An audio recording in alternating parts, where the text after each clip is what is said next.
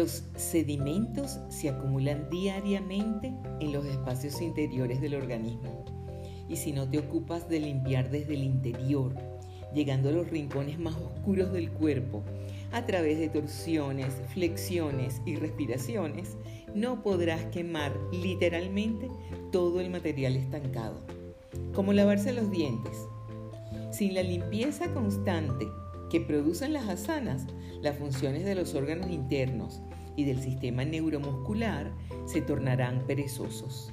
Por el contrario, con una práctica asidua, el yoga te llevará a un nivel saludable de flexibilidad durante toda tu vida.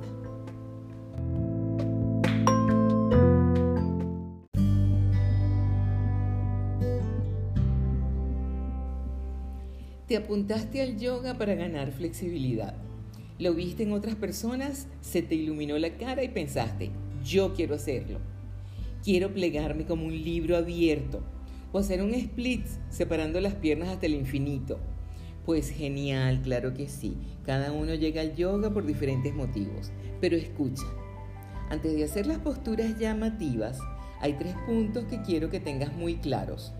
Lo primero que debes hacer es cuidar bien de tu anatomía. Obsesionarte nunca va a ser una buena idea. Ese apego por conseguir algo tan extremo solo te va a traer dos cosas, lesiones y frustración. Nuestro cuerpo se adapta al movimiento. Eso hasta el más eh, hijo de vecino lo sabe. Pero también debemos aceptar las condiciones que tengamos y no forzar las posturas solo porque los demás los hagan.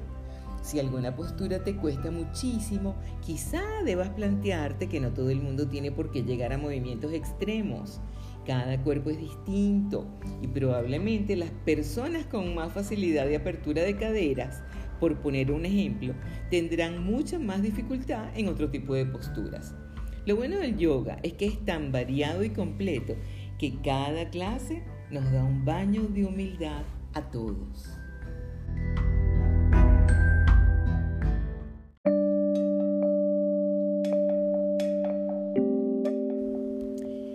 El yoga se debe aprender a hacer lo mejor posible para que así posteriormente tu práctica se convierta en ese estado de fluir entre postura y postura.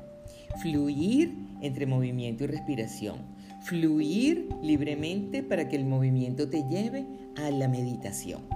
Fluir haciendo yoga es una forma maravillosa de combatir el placer inmediato que nos da el comer en exceso, abusar de drogas o alcohol o atiborrarnos de chocolate. Fluir o flow en inglés habla del proceso en el que estás inmerso en la vida y depende de tu capacidad entrar en ese estado. ¿Y por qué? Te preguntarás. ¿Qué sucede con nuestra conciencia cuando estamos en ese estado? Pues no nos dejamos distraer por nada. Fluir es el estado en que las personas entran cuando están inmersas en una actividad y nada más importa. Por lo tanto, primero habrá que aprender a hacer correctamente las posturas para luego llevar al unísono movimiento con respiración y comenzar a fluir haciendo yoga.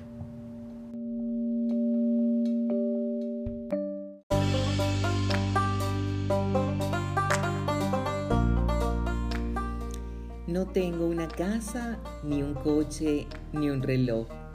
No gasto en ropa cara, no cambio de iPhone cada año, ni visto prendas con logotipos, pero trabajo cuatro horas al día y tengo el mundo de oficina. Creo que la nueva riqueza no es el dinero, es el tiempo y la libertad. No vengo de un mundo ordinario, tengo mi propia locura, vivo en otra dimensión y no tengo tiempo para cosas que no tengan alma. Eso es vivir en yoga.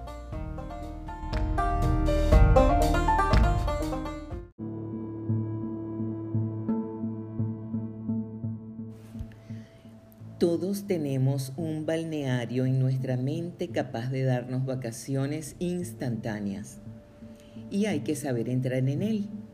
Y a través de la práctica todo el mundo lo puede hacer. Y sí, hablamos de la meditación. Hay muchos tipos de meditación, pero el factor común de todas ellas es serenar la mente, observar pensamientos y emociones, concentrar nuestra atención en un objetivo. La práctica supone sentarse con la espalda recta y concentrarnos en la respiración. Lo puede hacer cualquier persona y los resultados son inmediatos desde la primera sesión. Al fijar nuestra atención solo en el aire que entra y sale por nuestras fosas nasales, logramos frenar el torrente de pensamientos y en un momento, como por arte de magia, aclaramos nuestro horizonte mental.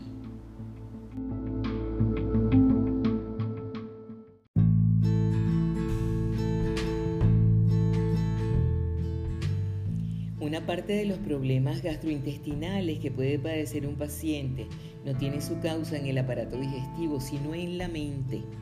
En el aparato gastrointestinal existen más neuronas que en el sistema nervioso y esas neuronas no piensan, solo sienten. Las noticias nos mantienen en un continuo estado de ansiedad.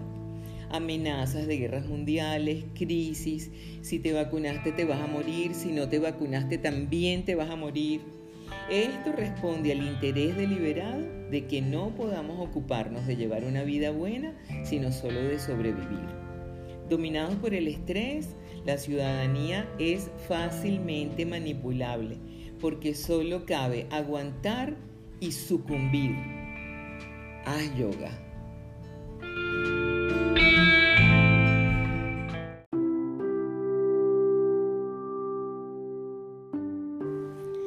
El yoga es el camino del medio entre dos extremos. El problema aquí es que siempre nos identificamos a nosotros mismos solo con lo que queremos ser en el futuro y no con lo que somos ahora. De nada sirve llegar al extremo de practicar fanáticamente y esforzarnos por un ideal mientras negamos la realidad del momento presente. La asana o postura es una invitación a decir adiós a los extremos y vivir y aceptar la verdad en el momento presente. Por esto el yoga tiene que ser tu compañía, no tu estrés. Este momento histórico en el que la velocidad es un problema y la rapidez se ha adueñado de nuestros ritmos vitales, es preciso rescatar el presente como único lugar desde el que pensar y desde el que actuar la velocidad nos somete y no nos permite sentir, pensar. Hay que reconquistar la lentitud. Practica esto en tu clase de yoga.